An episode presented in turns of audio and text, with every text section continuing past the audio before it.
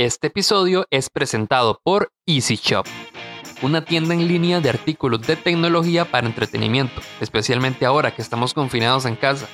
También tienen productos para mejorar nuestras reuniones en línea, para la producción de contenido y muchísimo más. Yo creo que situaciones como la de la pandemia pone a prueba nuestra capacidad creativa para encontrar soluciones que nos ayuden a seguir y mejorar. Justo así fue como nació Easy Shop, un proyecto al que sus creadores le ponen mucho corazón y tienen el propósito claro de crear soluciones para mejorar la calidad de nuestros proyectos. Y me consta que es así porque me han salvado la tanda con equipo para seguir trabajando en este podcast. Si sos de San José, los Yoses o lugares cercanos, Easy Shop hace todo lo posible para entregarte tu producto el mismo día. Igualmente hacen envíos a todo el país con correos de Costa Rica. Seguilos en Instagram como easyshop.cr. Esta es la tercera parte de la historia del compadre Hinojosa. Si no la has escuchado del principio, te recomendamos ir dos episodios atrás para ponerte al día.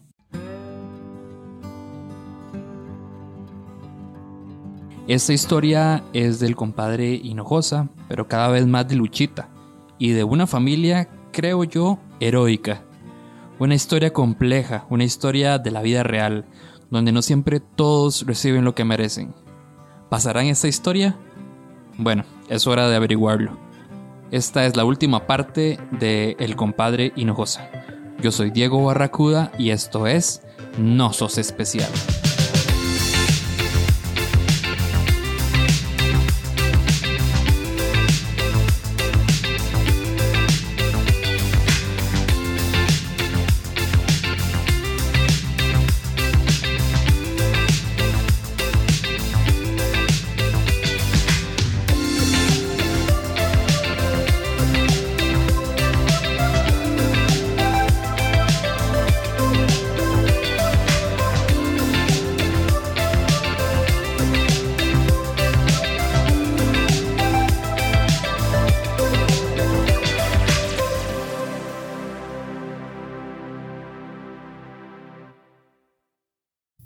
Le consultó al compadre, todavía estaba en el hospital porque duró varios meses el compadre hospitalizado.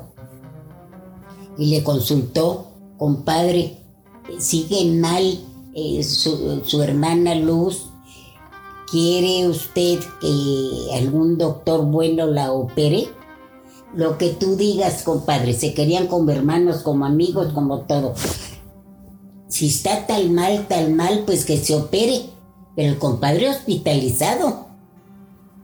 Entonces vimos a un gran doctor, eh, en aquel tiempo creo era Sara Tebaño, me, me parece que era Sara Tebaño, que era el mejor, este, mm, el que opera la vesícula.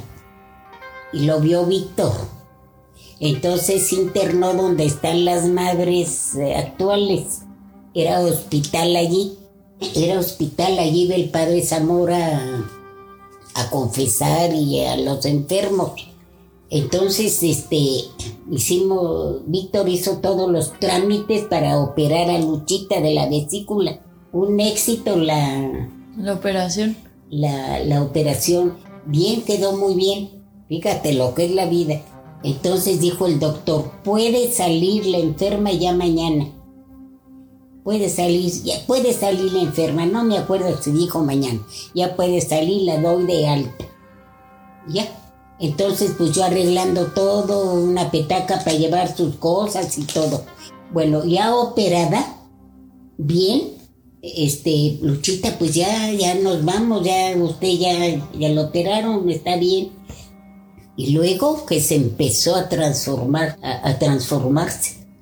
De la cara de, de la cara este, y, todo está llena de sudor. Y en eso iba entrando el padre Zamora, el padre Zamora, y entró y ya la... y dijo, esta señorita está muriéndose, está grave. Está grave. Entonces yo llamé a todas las monjas, Selenita, de, porque era de monjas, era de hospital, pero de monjas las mandé llamar. Les dijo, está en agonía, Luchita, está muriendo.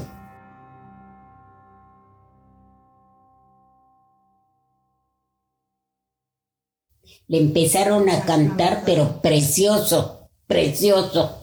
Unos cánticos, una cosa hermosísima. Pero ya la, la máscara de la muerte, la máscara de la muerte se transforma uno en otra, en otra cosa. Y, yo recuerdo todo esto aquí, perlada de, de sudor, todo esto. Y quedó como un pajarito. Quedó como un pajarito. Y entonces En un nos, cielo, ¿no? sí, y entonces nosotros nos en- encargamos, tú no tenía familia ni nada, nos encargamos de, pues, de, de enterrarla. Entonces, este, el compadre seguía aquí en México, Mientras todo esto pasó, Hinojosa seguía en el hospital. estando el compadre en el hospital, le dije, compadre, eh, yo lo veo a usted un poco delicado. ¿Quiere usted hacer una buena confesión? Si quiere usted. En- Entonces no era muy religioso el compadre. No, no, no, no era muy religioso, porque pues este crecieron los dos sin mamá y sin papá y ¿Quién sabe cuál habrá sido su, su historia de vida, ¿no? De niños que, que habrán Sí. vivido. Cuando, fíjate que las personas que son muy. Cuando juntan muchas cosas, La acumulan, ¿sí? ¿no? acumulan, hay siempre atrás un gran temor a no tener lo básico.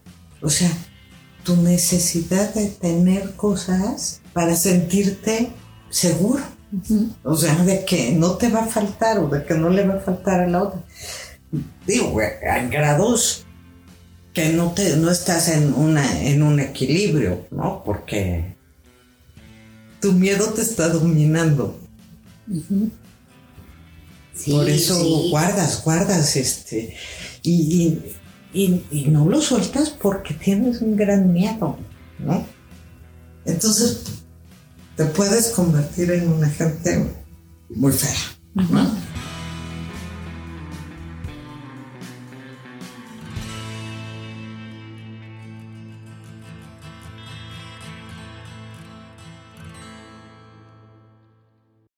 Una pausa comercial y continuamos.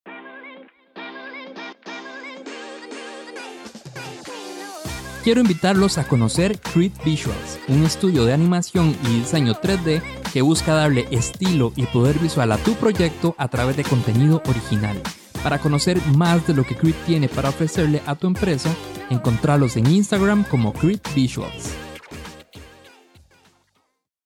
Cabra Negra es una barra de infusiones de café de especialidad. Acá puedes probar los cafés de las diferentes regiones de Costa Rica. Además, contamos con un amplio menú de repostería y panadería artesanal. Tenemos opciones para almuerzos con sándwich y ensaladas. También ofrecemos té, chocolate y bebidas naturales. Contamos con una terraza, parqueo y además somos pet friendly. Estamos ubicados en el edificio 37 Dent Flat, al lado del Centro Cultural Norteamericano. Nuestros horarios son de lunes a viernes de 12 mediodía a 7 pm o sábados y domingos de 12 mediodía a 6 pm. Además, puedes encontrar toda nuestra información en nuestras redes sociales como Cabra Negra CR, tanto en Instagram como Facebook.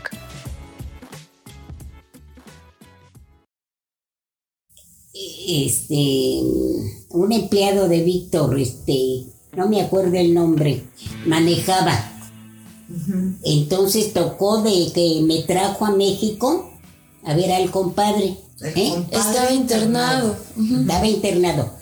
Y luego, Celinita, recorrí este México y este muchacho que no sabía muy bien las calles ni nada. Híjole. De una iglesia a otra y ningún sacerdote, este, Podía ir. que no, que irlo a confesar. Y ya llegué desde el, al sanatorio y le dije a una de las enfermeras, señorita, oriénteme, soy de Toluca. En ningún lado encontré un sacerdote y el enfermo desea confesar y está mal. Dice, no señora, aquí cerquita hay una iglesia, aquí cerquitita, vaya usted. Y ya fue el padre, ay, se limita. desembuchó todo lo de su vida. Duró, no me acuerdo si dos o tres horas o más, confesándose con este padre. Y seguía mal, mal, mal, mal. Entonces ya no pudo hablar. Ya no pudo hablar. Le hicieron la, una cosa que le- Tra- ay, qué feo. como unía o un tubo que les ponen aquí. Y al otro día llegó el padre, ya no pudo eh, tragar hostia. la hostia. Tragar o Sí, pasa. tragar eh, la hostia porque ya tenía la... Y, Sí. y a los cuántos días, creo a los dos días o tres o algo así murió.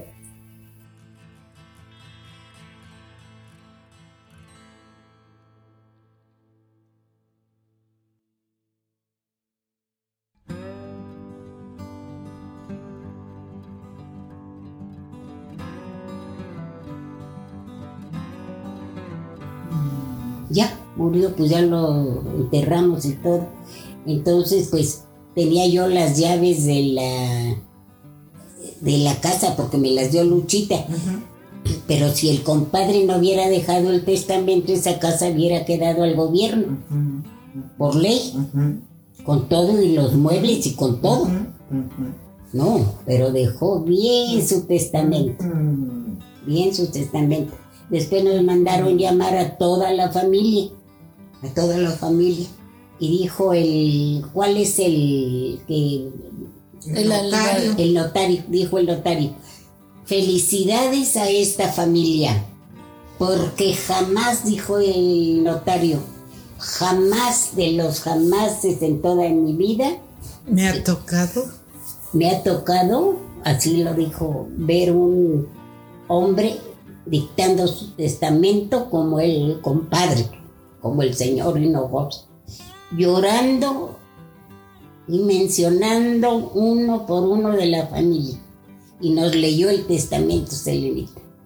A mi compadre Víctor y hermano, bueno, cariños y cosas, a, Guillermo, a Jorge, a, a mi adorada ahijadita, a Chilo, porque a Germán eh, y hubo problemas, hubo problemas, porque eh, le- eh, lo quería tanto mi compadre a Germán ¿Qué le dijo que en lugar de des- eh, en el testamento, a Germán Cano Sí. le puso Sí. a mi ahijado Chilo y hubo problemas para poder cobrar este Y aclarar por esa por esa cosa todo lo que tengo eh, son para mis, eh, mi eh, dorada que me quisieron bueno pero se los voy a enseñar un día el, el testamento entonces tú era tan codo que, tu- que tuvo la cosa de última hora de reaccionar y hacer el testamento, se limita.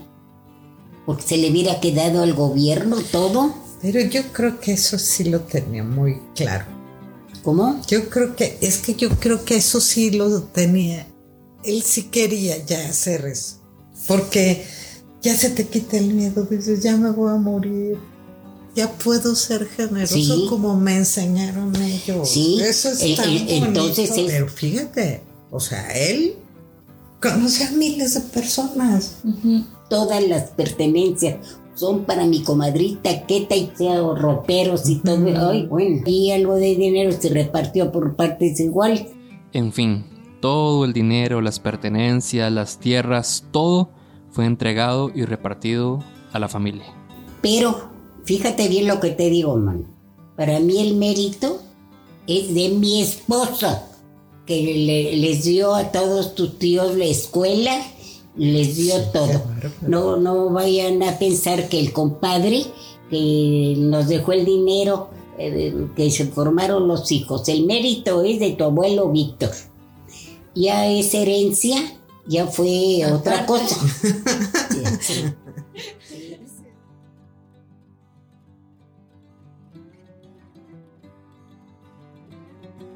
Se los dije, era una historia bastante compleja, pero al final también es una historia de vida. En realidad recorrimos no una, sino tres vidas. Y como es una historia de vida, a veces la gente obtiene lo que merece, pero lamentablemente solo a veces.